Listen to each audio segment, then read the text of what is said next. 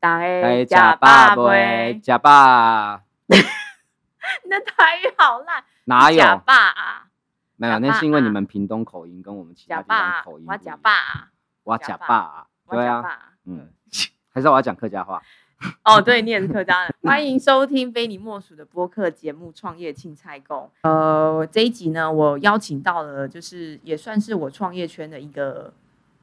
以前的好友吗？可以算以前吗？就以前我们常常去喝酒啊，然后嗯就喝烂醉这样。没有烂醉，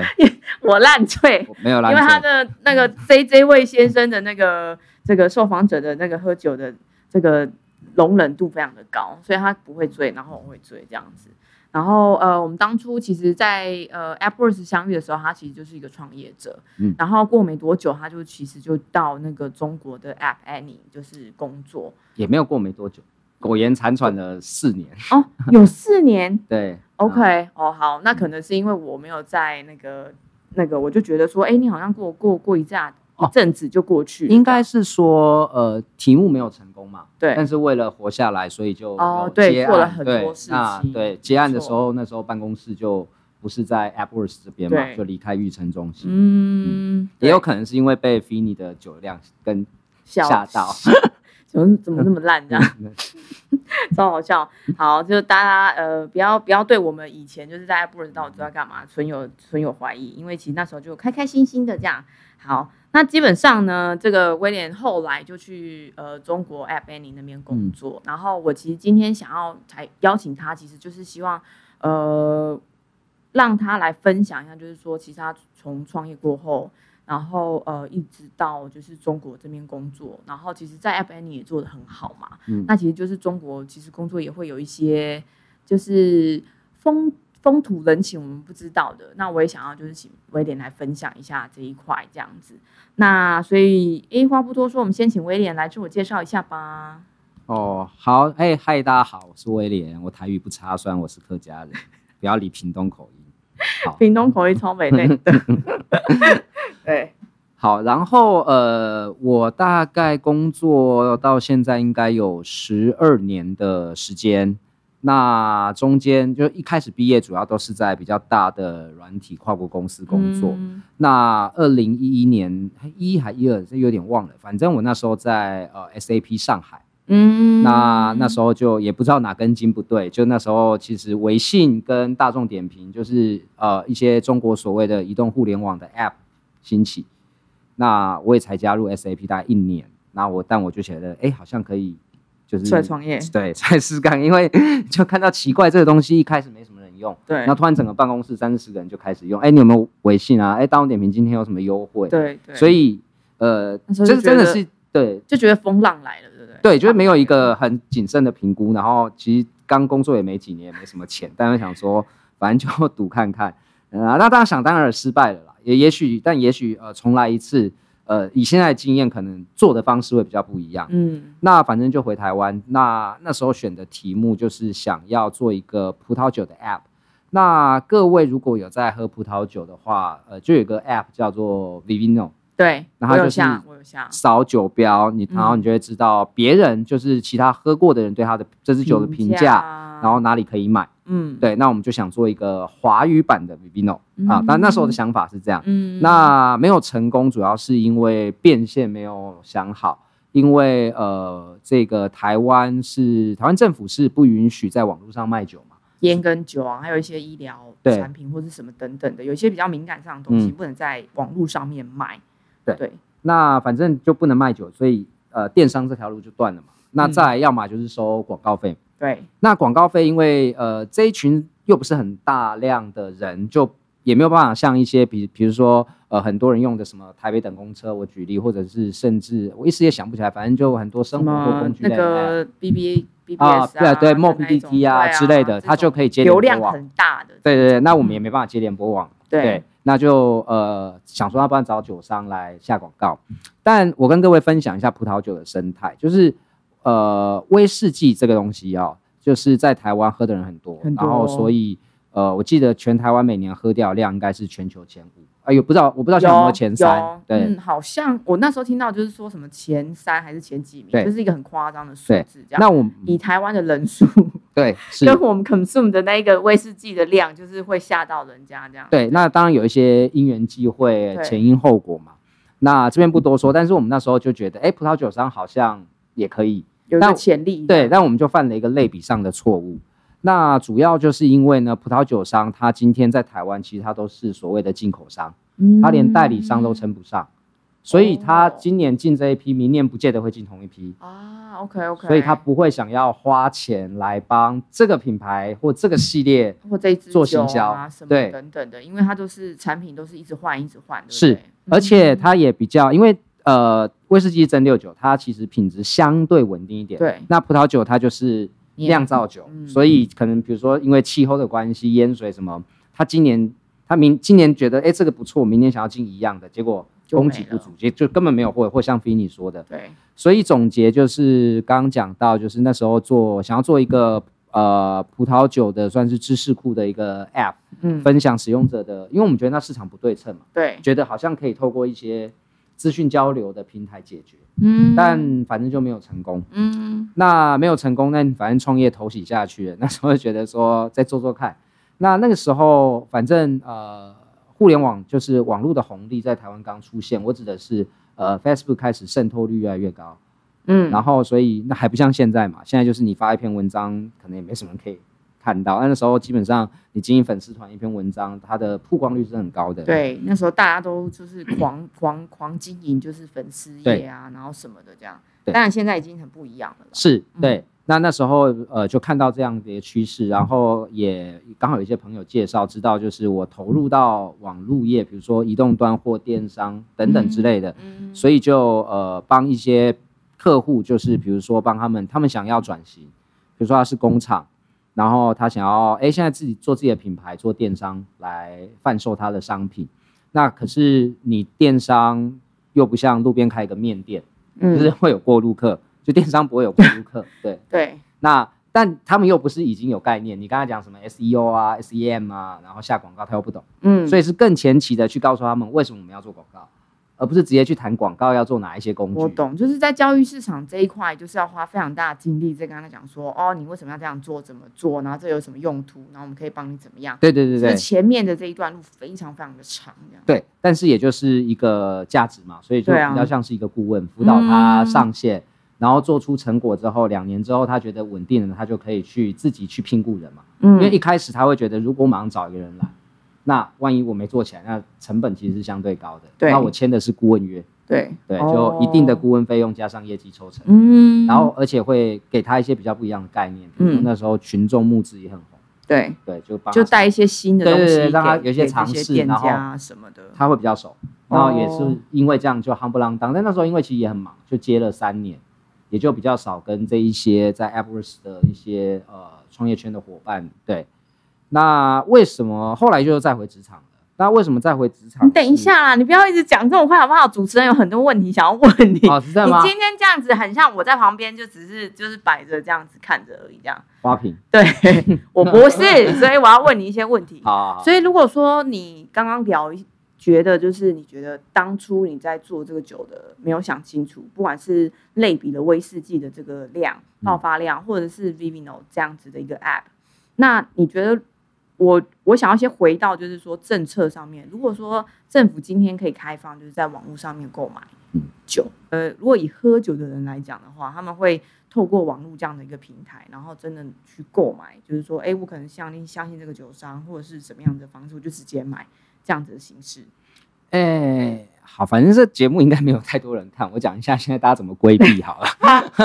就是假设我今天是酒商，然后 Finny 是我朋友，对然后他比如说 Line 我，或者是 Facebook 的 Messenger，对他发了一条讯息给我，说我想要这一支，对对对，那我们算是私人的聊天嘛，对啊那我就说哦好，你把钱汇到我账户，然对，后我送给你寄你。给你这样。对，那呃，所以朋友之间在网络上的交谈购买是不违法的。那之前一些酒商比较规避的方式是，他就是用询价清单，对啊，然后变成说你打勾，嗯，然后用，但是他就不能做到金流，哦，他不能收放到购物车里面，他不能对对对啊收钱这样，不是他的，哦应该说他的金流就是只有汇款，哦，你不能接其他的一些第三方的工具，直接在线上就是完成。那其实还好啊。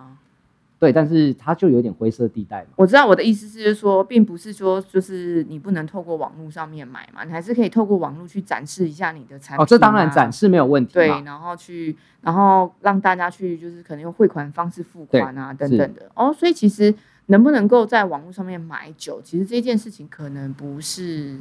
就是失败最主要原因。对，就是我刚刚讲的包含方向嘛，因为那时候你就是会觉得啊，人叫做接金流，我们当然就是希望把整条路，所以你们也没有绕，对也没有稍微绕就想说啊，如果这样子的话，那就干脆就就是算是有点失败，这样你就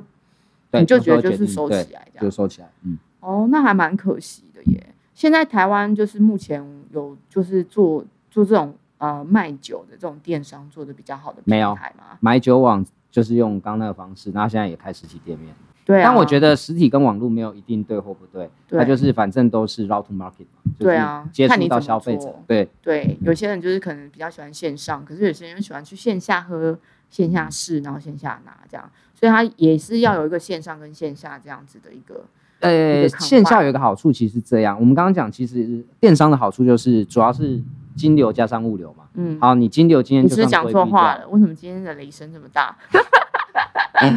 我索尔索尔，你刚你才说了不是？我有铁锤嘞。烂然后还有一个是物流，嗯，那哦物流的部分就会变得很麻烦，因为它规就政府的规定是你不能外包，什么意思？哦，我你得酒亲售商我得自为什么？为什么或者是你养的员工，但是这很难抓，对不对？我怎么知道这个到底是不是？但是所以就是台湾反正政府永远都会有一些很奇怪的法令。啊？为什么？那你就是你所以回答你刚刚的问题，不是不能做，但你做大就会被检举。那我们那时候都觉得，如果要创业要做一些事情，那嗯应该走在一个不要不要那么模糊的地方，因为我们可能希望他做哦五年、十年嘛。对对，，OK，就所以这件事情到现在还没有改变。没有啊，哦之前每反正每年都说要改嘛，到现在那你放弃是对的哦，没有啦，也不是没有，还是有很多人做的很好啦。只是就嗯是那时候也评估，就是呃我们在各方面的资源可能这跟市场上的一些主要的玩家比，就呃其实没有什么优势。对，除了你们知道酒，然后会喝酒之外，没有其他优势。我们会闲啊。对啦，对啦，这很重要。不过就是刚刚威廉有提，刚刚威廉有提到，就是说你之后再帮大家就是做做那个比较顾问的这一块，嗯也是有特别就是否就是这种酒的嘛？还是呃，就是倒没有，都是食品为主。所以那个时候就是已经想说好，因为创业跟下一个阶段不晓得要干嘛，所以在这个这一段期间就想说先从顾问的方式先赚钱，然后先看说后续有什么样的机会的那一对种。对 OK，是。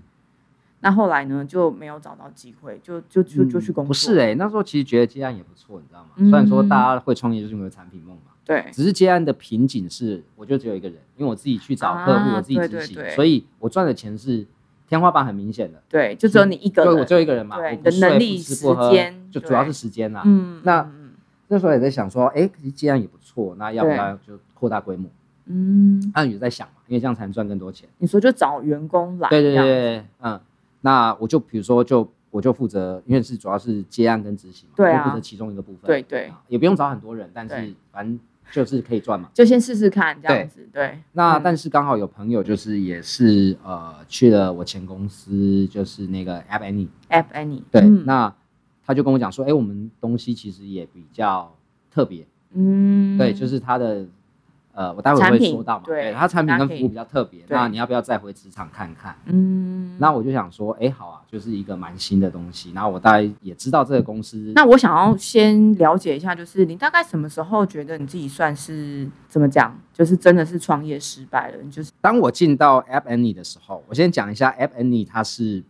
一间提供 App 数据的对就是他会去估算其他 App 的下载量、嗯。营收、对活跃用户。对。所以我进到 App Any 第一件事情，因为我是业务嘛，对。我有账号嘛，对。然后可以看到全世界所有 App 的资料，我就点开 Vivino 看它的下载。嗯。看完之后我就觉得哦，没有这个市场不能做，全球下载量就只有这样。OK，我不能说多少就对了。呃，我忘了啦，哦，，对，大约。七位数吧，我记得好像没有破八位数欸七位数是什么百万。百？对啊，百万你还觉得不够？不够啊，你觉得全球欸全球我我真的忘了啦。可是因为你刚进去的时候还很早啊，二零一五年，对，因为 App Any 抓的营收估算的营收是没有广告，只有 IAP 就是内购的部分。对哎，谢谢你帮我补充。对，你的英文很好，比你的台语好。都可以，好不好？所以我看不到那个广告嘛，可是我可以用它的活跃用户跟下载去大概算一下下，这母汤母汤。哦，所以是那个时但也许是我？太弱，就是找不到方式。但是我因为我觉得很多时候你说成功失败的定义，什么是你有赚钱？那你嗯赚钱是赚多少钱？是达到你的预期吗？还是因为像中国那时候也有一那个谁，不就说什么我们年轻人要定一个远大的目标，例如要赚他一个亿之类的。那所以我觉得这很难定义，只是那时候就觉得，哎、好像这条路不通。可是我在一二还一三嘛，然后反正想说，那我还想在网络界多泡一下，因为我觉得东西很新，就。决定换。对，大概是这样，所以你这边有跟我讲说，你觉得失败并不可耻，要有用。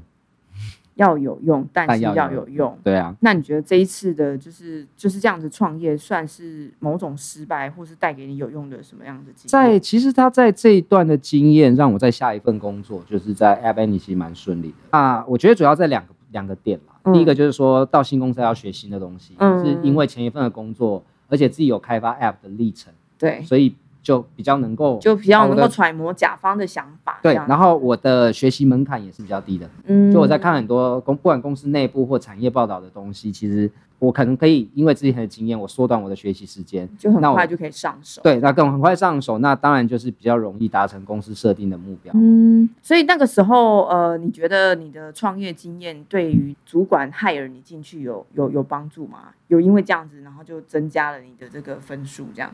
呃，我因为面试也是有点久远，也是有点忘，但是反正他有问一些关于 App 的理解，因为他看到我的履历嘛，哦那我大概简短简短的答了一下，那他可能觉得至少一样，像我说的，可能比其他的人就是相对就是因为还是要学，因为如同我提到的，就 App 你做的事情还是比较新一点，嗯。对，那反正大家都要学嘛，对，那听起来我好像大概知道一些比其他人更多，对，知道更多一点讲的对于这个市场的理解也比可能比较逻辑一点。那我那时候好像也有分享我为什么做 App 失败要回职场，因为嗯反正面试一定得问嘛。对我大概也就是像用这样样，的方式跟老板讲，结果就上了这样。嗯，那个 Dutch 就是对反正有，我觉得成功失败都很难定义，但是人生我说有高有低好了，对，反正就是都是学到嘛。嗯对，不是得到就学到嘛。那学到的嗯下一阶段有可能帮助你得到嘛？嗯，对，怎么这么老舍？学到嗯跟得到就对了。对 OK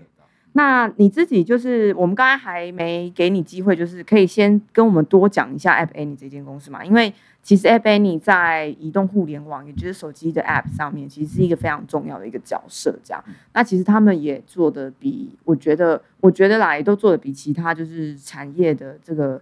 同质的竞争者做的做得更好。这样，所以我想要请威廉再跟我们多聊一下 App Annie 这间公司，还有他们的产品。好，我先讲产品，然后嗯待会再讲一下它整个的历程。那我好当然也没有参与到它的全部，但我对参与的部分，没问题。对，如同我参与了菲尼喝醉酒的部分。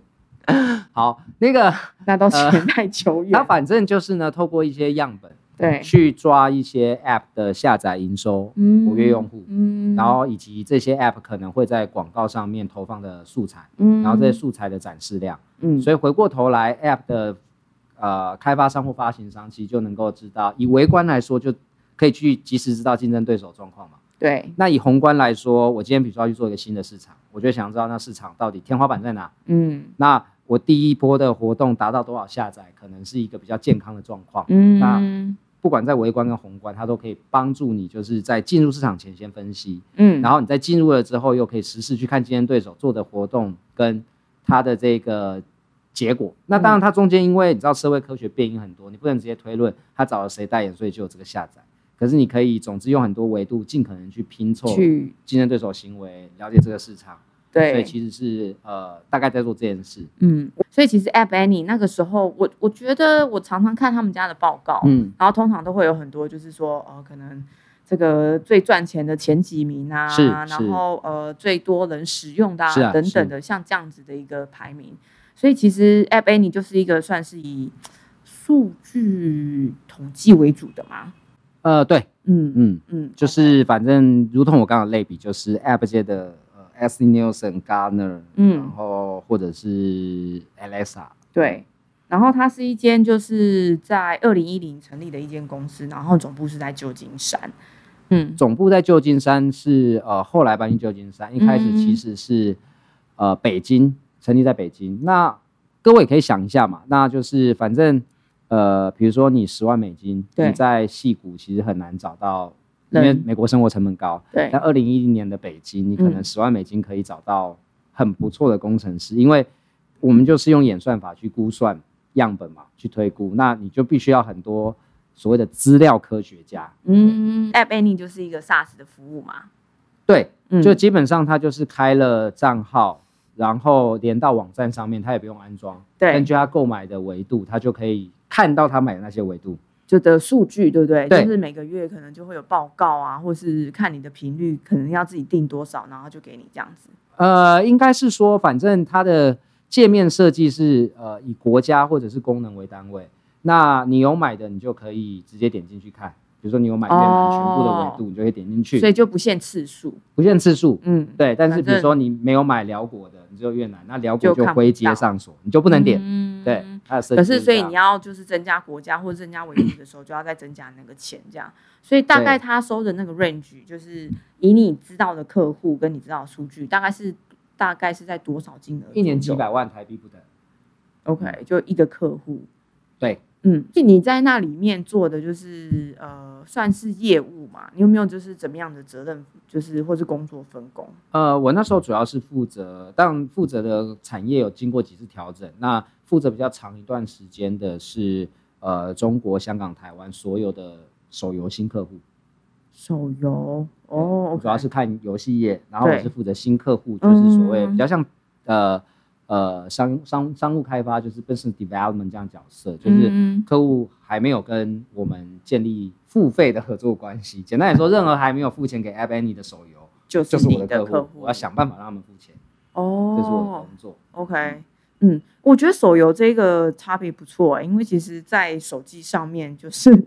游戏厂商就是最多钱的啊，哦，是，对不对？嗯对啊，所以其实这个 sector 应该蛮好做的。呃，回应你说就是你要切入，但是因为其实回应之前有问题，就是嗯对于商业的了解，嗯所以我觉得嗯 Finny 自己自问自答的非常好。就是第一个，它最赚钱，嗯而且第二个呢，很多 App 的营收不是来自于内购，但手游基本上都是，对啊，所以基本上它会很仰赖 App Annie 的数据去知看道其他的对看其他竞争对手赚多少钱嘛。嗯嗯那当然是这个样子。嗯，但是比较特别的，应该是说这是它好的地方，但当然还是有一些挑战了。呃，场域相对的大，嗯，那我要把时间花在比较有机会购买的。那呃，我认为 B to B，因为主要是卖给企业用户，那 B to B 跟 B to C 当然有很多不一样的地方，嗯但 B to B 最困难的一点，我认为应该是客户在决策的时候，你不会在现场，嗯所以你要么直接找到对的人，决嗯有决定预算的人，那这就要花一点时间。那再来就是你的窗口，你要怎么让他觉得数据真的很重要？嗯，因为有一些创业者，像我那时候创业也是，就拍着脑袋就决定了我看什么数据。嗯当然，如果那时候有数据，我可能也不会 做这个决定，所以这也很难说。嗯，所以比较我认为好的地方，当然是他们就是刚需的产业，但是依然就是要去找到对的人，然后还是要花一些时间嘛。对，哎，我想要知道一下，就是如果说像这些游戏厂商，然后它的产品都已经建立在手机上面，大家去关注数据，不是一件很 normal 的事情吗？呃，是啊，但我在这样讲，就是说，比如说他呃，以大的公司来说，他可能同时开很多条产品线，所以他可能比较想知道角色扮演类的游戏、策略类的游戏，对，然后就是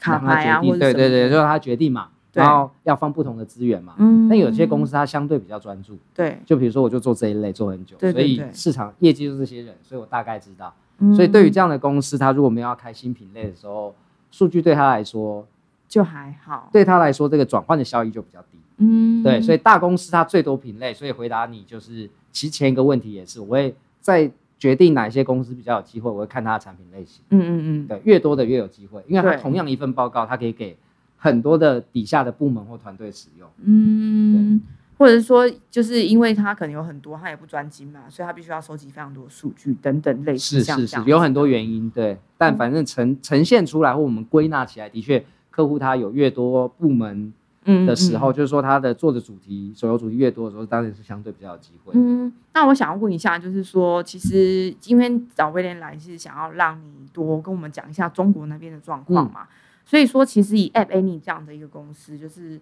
呃原本就是从北京这边，然后总部后来移到那个旧金山，那研发的还在北京。那其实像这样的一个公司文化，你觉得会不会有点小扭曲啊？就是变成中国跟美国这样，会有这样的状况那是最近啊，之之前是这样，没关系之前是，比较最近不用讲，对，因为你不在嘛。是公司文化是公司文化，我觉得其实蛮好的，因为毕竟是新的服务内容，在公司内部员工沟通都是对我来说是很好的经验，我没有遇到很大的那种争执什么，所以我觉得在这间的公司工作是非常，你跟这些就是大陆的同事都处得非常的好，没有那我很接。地气啊，而且我之前就在上海待过嘛，嗯，然后再来就是我觉得都已经决定要去了，那你就要熟悉当地的方式啊，不然你就嗯就不要嘛。可以跟我们讲讲你怎么就是混进去对方的圈子。呃，基本上是这个样子的。我觉得第一个当然就是先去理解那个市场嘛，就是它很大，嗯然后大家很急着成功，哦，因为尤其在那时候，就这几年来大家可以看到，就是呃，可能看到一些剧，对不对？剧。就是他们的电视剧，哦电视都在宣扬，就是说，或者现在的一些网络文章，就是很年轻就要取得成功啊，对对，所以他们是很急的，嗯。对，嗯不止这个吧，我觉得如果要让我觉得就是大陆人真的很努力的话，第一个是我先从创业。创业那个时候，其实有一段时间，大陆的人会是来台湾有点取经，就说啊，我们想要了解看看台湾这边就是呃做怎么样，然后就会问大陆人说你们为什么想要创业？他就很直接跟我讲说，现在不创业要什么时候创？然后就是现在创业才能够赚钱，所以他们其实那时候就是就是已经觉得就是创业赚钱是非常重要，这这是我我第一次接触，然后我觉得很很 impact。然后接着呢，就是我之后去呃大陆公司工作之后，就发现九九六这件事情真的比台湾严重，所以你非常多。我觉得台湾已经工作算是非常努力了哦，就没想到我们那时候的大陆同事，我的天呀，那是真的，哎，你知道办公室真的就铺一张那个就是一整个床，行军床啊，然后就我睡地板，对，就直接睡哎，然后每一天都是这样子自己轮回。然后我我跟你说，那个时候我真着实吓到，因为讲难听一点，就是我们那个时候台湾的员工的薪水都比他们的又好一点。然后那那边那时候工作的那个公司的环境是觉得台湾的人才比大陆的优秀，因为我们的英文能力可能比较好，然后我们比较能够帮公司去打海外市场等等等等的。可是我就会很吓到，就是说那边的年轻人这么冲这么拼这样子，对，那是我第二个冲击。所以我我我不晓得说，就是你你你刚才说的那个接地气，你是嗯，哦，我这样讲好了。如果让他，我我觉得如果顺着你的话说，应该是这样，就是，呃，我的客户大部分很大一部分都是手游，那手游基本上就是呢，公司因为手游这种东西哈，很多时候就是中了，哦，赚对对很多钱对对对，所以大家拼是他做很正常的。很多个这样子，然后看哪一个市场中了才才才能够赚钱这样。呃，对，就是说，反正它就是一款游戏中了，它的营收，但不中的多，对中中者中者丰嘛，不对中则呃中则寡，不中则丰嘛。嗯那但所以呢，基本上老板给的底薪就是比较不会，哦，这就是太高，就哦是但是是一个还是可以跟其他具竞争性的薪资，嗯但是常常比如说你跟你的这个工作团队做这个项目或专案中了，你是可以直接在深圳或上海买一栋房子，买套房子买一套啊房，买不到一栋啊。买一层一层。对对对，就那所以很多人那就是结婚生子买房，对中国大陆的人来说，又是一个蛮重要的人生的对，我觉得这件事情很夸张哎，他们那边的结婚的年龄大概是在二十五岁之前，你知道吗？现在有稍微晚一点了。对，有稍微晚一点点，可是三十岁或三十几岁没嫁，你就死一死吧，我没有那么严重啊，就是真的是我现在在台湾，我不在大陆。好，OK，对，所以其实你觉得是也是因为这样的背景，所以他们变得工作上面非非常努力。对，就是我接触到这些，因为我我的样本还是有限嘛，所以回答你的问题。嗯没关。系，就是那的但我因为我本身也是一个很爱工作的人，就我也不会觉得什么晚上十一点开会不好，我就对是反正拎着麦当劳去客户办公室跟他聊天。所以你没有觉得他们那边的的人比较比你冲吗？比你努力？没有嗯，就差不多吧。我只能说两岸的文化不大一样。嗯，对工作文化，对工作，台湾比较很多时候还是比较求一个稳，因为哦其实我觉得市场也不一样，嗯，因为那时候哦那边变动就人口人口红利，对，哦然后变动当然也快。嗯，所以那你就是刚进去的，就是进去之后就跟同事就没有没有什么问题，因为我。之前在上海待过了嘛，是对第一个，那不是我第一次在那边比较长时间的工作。，对啊，可是这间公司的同事啊，对不对？嗯，我不知道，没有什么问题，真的没有什么问题，我觉得都蛮好，而且他们因为中国很大，所以它什么南方北方啊，有的人不吃辣，有的人不吃一些什么臭豆腐啊，我基本上不忌口，嗯然后我也对中国文化还蛮了解。嗯哦，应该是这样说好了。其实，呃，我本来就觉得要去那个地方，那你就要去了解嘛。所以我看了很多的脱口秀、电视节目，哦学一些讲话的梗，哦因为两岸用语不一样嘛。那有些节目你可能觉得不好看，那无所谓嘛，就学梗就重要，就把梗背起来。你说他们现在有有很多那什么网络的红的梗啊，什么对对对对，什么现在比较新的是什么？现在比较新的梗，我一时还想不起来。没关系，那个时候你就是用脱口秀的方式，就是去看很多东西，看，然后那时候三十六氪就是中国最有名的科技媒体，对。也是那时候起来嘛，对。就是把那种东西都看完就好了。哦，所以你就是说有话题跟别人聊，对。对不对？然后制造一些梗啊，然后就觉得哎，诶我很接地气，我不是从台湾过来的傻台湾人这样子，我是从台湾过来，然后可是我很了解。因为，他们会想说话，你知道这个就会很亲近。所以其实也是用这样的方式跟客户就是对，比如说你去看一些，呃，啊，那边的剧八点档啊什么的有差应该说客户的话是比较像是你还是要理解他们，我觉得哦关系都不是结案的重点，关系是产业专业知对，识所以那你要怎么样？那就先了解，就是一样去看很多文章，去很多跟很多客户聊。嗯，但嗯当然就是当你有这些东西，然后呃再加上一些讲话比较好笑的梗，客户就觉得你跟你聊天不会无聊。哦，嗯，对，大概是这样。那反正我但没有比较不愉快的记忆，说实话，在嗯在中国工作这几年来来回回，还真的想不到。嗯对，，除了我好像有一次疑似吃到假鸡蛋之外。有怎么样 吗？嗯所以呃也是好好，现在也是鼓掌呵呵在这边，我是觉得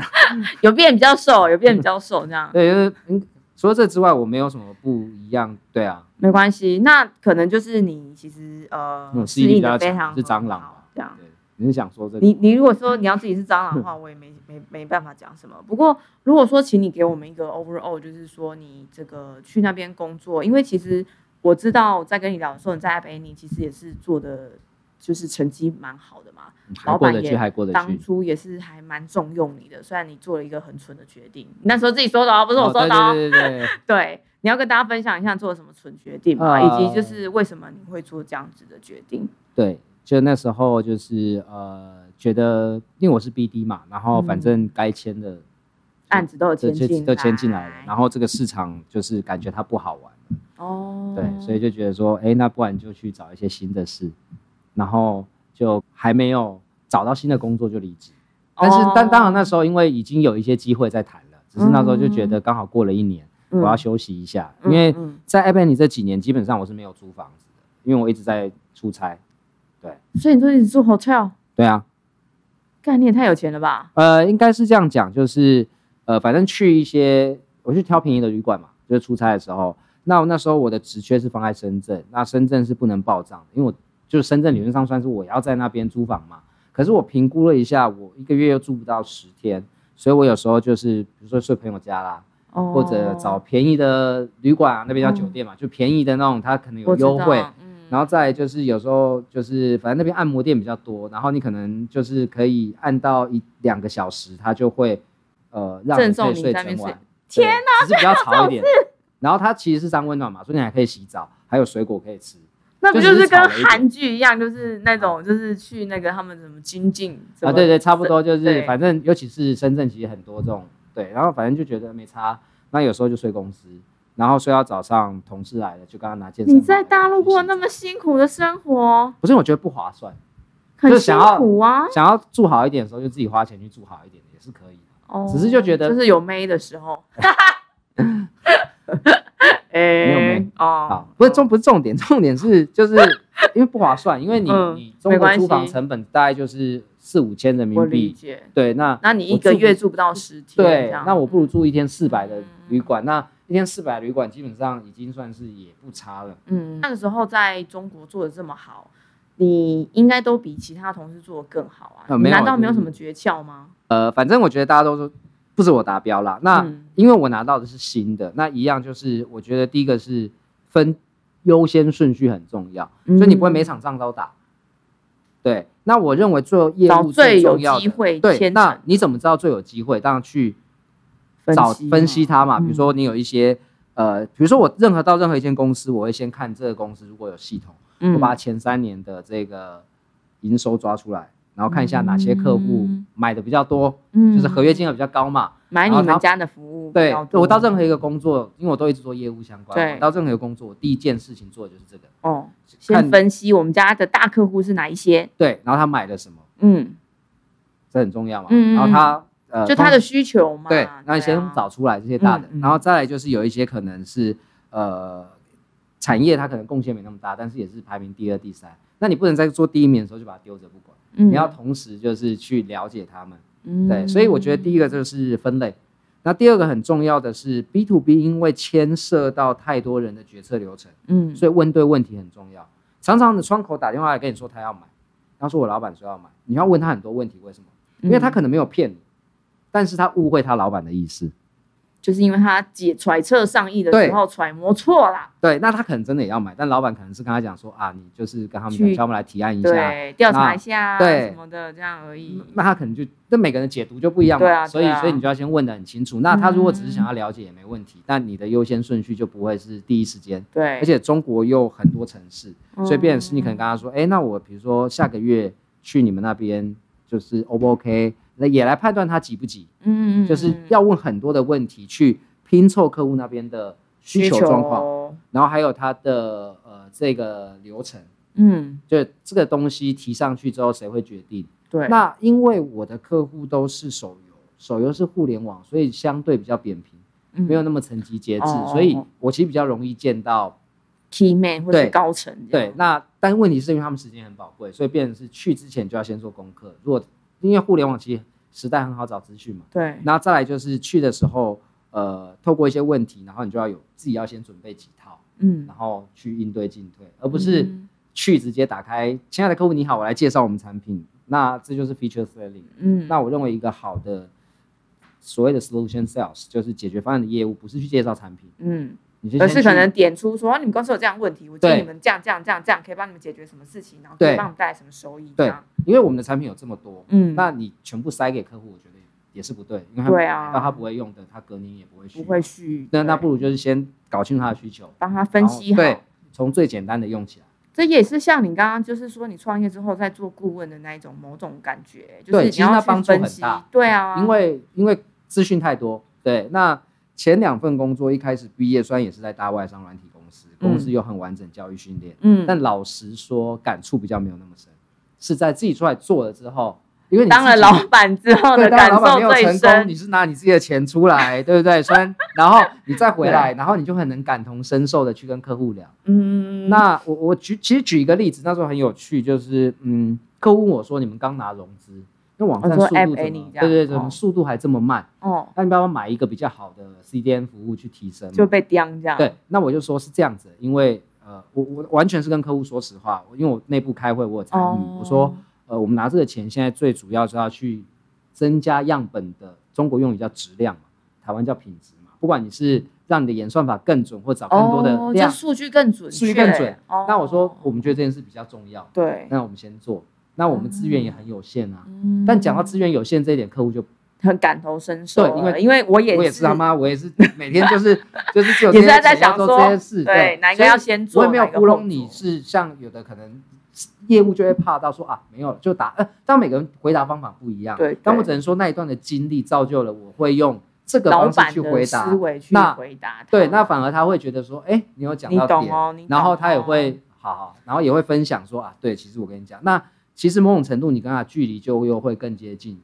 那你在哦跟他就是提案的时候，他也会觉得，就反正你的互信基础拉高嘛，很多事情就会比较好说。嗯对嗯，那这是一个算是一个案例，我觉得蛮有趣的。我觉得蛮好的啊。可是他们你们在聊天的过程中，他们会知道说，哎，你其实曾经创业过，然后会因此对你有所改观吗？你呃不，会刻意卖弄啦，我是说可能就是聊哦，如果聊天到我，其实就会坦白，对坦白说，嗯对对对然后就是客户应该对你会有不一样的想法吧？呃，会啊，然后就大家聊失败嘛。对我觉得是这样子的，就是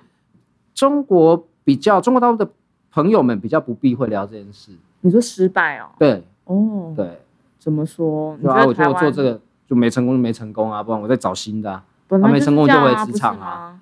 诶、对对，但是我觉得台湾有一些可能会就是就觉得哈，你怎么失败了？那你还好吗？那你的房子还在吗？什么的这样，你现在这么瘦，是不是因为 就开始很 drama 的嗯一些恐怖的事情？嗯普遍台湾人觉得比较严重，可是中国大陆人就是可以跟你可能谈展开的聊聊各种经验。对啊，，比如说我那时候结婚，我是说我的客户我用第一人称，我结婚我。回去老家跟老婆开了一个小吃店，也不是没赚钱，但后来觉得太平淡？对，然后就收掉，就是他会很简单，就是人生就是这样嘛。然后我就决定再回来大城市，然后做一些不一样。嗯也许有很多可能跟选择的路嘛，会再回去，嗯但他会对于选择上面是，虽然他们比较早结婚生小孩，但是呃，我觉得这跟互联网圈、网络圈也有关啊，他就会比较开放的去做很多，对不，同的选择，对他对于选择的开放是对于选择是持比较开放的态度。我其实也觉得有一个，如果说以开放来讲，我很喜欢中国大陆人很容易就是可以跳来跳去不同的城市啦。嗯，就说我今天如果可能原本是在北京，可是深圳有机会我就去深圳，然后哪边有机会我就往哪边。对啊，因为也买不起房子嘛，所以没这个问题啊。应该是说他们就是真的很能够抓得住那个机会。我昨天其实看到一篇文章，我觉得心里也蛮有感受的。其实他那篇文章的大意就是在说，年轻人你要成功，你选择哪一个城市，选择什么样子的工作，什么样的产业都是重点。是，可是这件事情在台湾，你没有得选择啊。其实台湾你就是我，我干嘛？我在如果是乡下，像我是南部人，我就去台北工作啊。我能够会去想象说我要去中国大陆，或是我要去新加坡吗？在我那个年代是不敢这样子想的。可是其实我觉得连现在的台湾人，就是比较积极的，可能会去规划说，好，我要去中国交换，我要去新加坡干嘛，对不对？实习什么的。可是大部分的人，他们不会有这样的思维，说我要去选一个很好的产业，我要去选一个很好的城市，然后让我的事业或是我的这种呃多赚一点钱、多一些经验等等的。所以我看到那篇文章之后，我觉得普遍的大陆人其实是我不知道是从小就有被这样子的，嗯，不是啊，因为可能家里真的就是因为台湾的社会的收入的标准差相对中国大陆小嘛，哦，他呢有些可能贫富差距也很重，他就是妈的，我就是要拼啊，不然怎么办？对，那我觉得没拼没机会，对啊，就是反正环境不一样，那我觉得都没有对错，嗯。只是对，然后反正现在就是世界局势在二零二零年变化这么快，那我们也只能就不知道，我个人就是也是一个比较开放的态度在看吧。嗯，对，因为你现在回来台湾，其实是因为可能因为疫情的关系也有影响，然后还有就是你刚好在工作的一个 gap year 嘛，那你以后你你你现在目前对中国的一些想法，你会有可能去回去在那边重新就业，或者是去那边创业什么等等的吧？我觉得还是如同我前面说，持一个比较开放的心态。嗯嗯嗯，但是因为现在世界局势就是变化的太快，所以嗯你现在其实不管在哪一个城市，哦，就是我觉得看趋势跟产业啦，我主要还是在看这两块。嗯嗯，对，还好，我以为你会就是给我一个答案，就是说，哎、台湾现在就是呃产业进展的非常的慢啊。你看你在那边做这个互联网手游，其实台湾真的回到这边是说实在跟大陆比是步调比较，慢啦。慢非常多，所以我会以为你会跟我讲说。没有犹豫，就是一定会想要回中国那边，机会比较多，甚至可能连你创业的话，市场也比较大，用户也更多等等的。所以其实你不觉得有这样子的，应该是这样讲，就是说中国互联网就是另外一个星球嘛，嗯那就反动外商进不去嘛，嗯，因为他有防火墙嘛，所以他们当然可以关起门来玩一些其他的事情嘛。对对那现在中美贸易战很大的程度也是噪音于此嘛，就是你、嗯我关起来不让你进来，然后我现在抖音要出去，然后赚你的钱，我觉得嗯本质上是这样嘛。嗯，那所以当然，因为但我还算了解那个生态，只是我现在会比较谨慎评估啦。那你至于说在台湾，其实我觉得还是可以，因为网络软体是比较没有界限，它不是一个，它还是要资本投资嘛，但不是像厂房这样嘛，对，所以我觉得也是还有整个亚洲其他的机会。嗯只是现在就是反正大家疫情都除了台湾之外都蛮严重的，所以就也比较不急的在看这件事。嗯，我理解。那节目最后，我们今天聊了一些，就是其实威廉从创业，然后一直到做了顾问，然后又到了中国工作，其实所有的东西都有点像是你刚才说的是 connect the dot，就是把每一个就是你看起来好像很分散的一个点，可是其实到最后你的生命就是都还会把这个所有的东西都连接起来。是所以你做的每一步，其实都是对呃你后面的一些规划是有帮助的。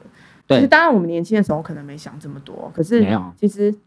没有，可是老了之后就会发现说，哎，我做这个东西，然后那个也有帮助，这个也很棒，这样。所以其实你现在应该到了一个就是比较呃完整探索自己的一个境界了。那接下来你的下一步会是，呃，我觉得像 Finny 刚刚说的很好啦，就是移动性，嗯就是世界变化真的太快，因为你不知道你未来会在哪，嗯所以我觉得保持对于居住城市的开放。嗯但因为我我单身嘛，所以比较没有没有担对对，所以但我就会不排斥任何的可能去看，对，大概是这个样子，嗯还会再回中国吗？不排斥啊也是觉得有机会，有好的机会就可以去尝试，对不对？对对，但主要还是现在会因为总结的来说，有创业过没有成功，产品没有成功去接案，再回大公司，对，那现在就在想，呃，反正看题目吧，看产业吧，嗯，会反正是哪边有比较好的机会就会对那你说有没有可能在创业？也有可能啊，只是现在的方式就不会像当初先开发，现在可能会找一些东西，先找需求，对，做一个东需求找到了，然后找用比较很简单的方式去做出一个大家可以用的。但如果你做 to B 的话，门槛又比较高，因为 to C 你就是把东西丢出来嘛，对，然后就是叫 C 来用，对对对，然后你就知道。但 to B 你就是要到一定门槛，对，对，我比。较不一样。可是因为你有 to B 的经验啊，所以感觉就是做 to B 的市场，感觉你有经验，然后我还蛮开心的，对，因为我像我讲，就是每天，因因为就是我很喜欢去分析线索，因为 to B 你的窗口没没有，常常都没有人没有人那么坏会骗你，但常常给你的都不是真实状况。哦，所以你就要抽丝剥茧对对对，去我对对于这个我觉得很有兴趣，那我也嗯这也可以分享，就是对啊，就是可以分享给大家，我觉得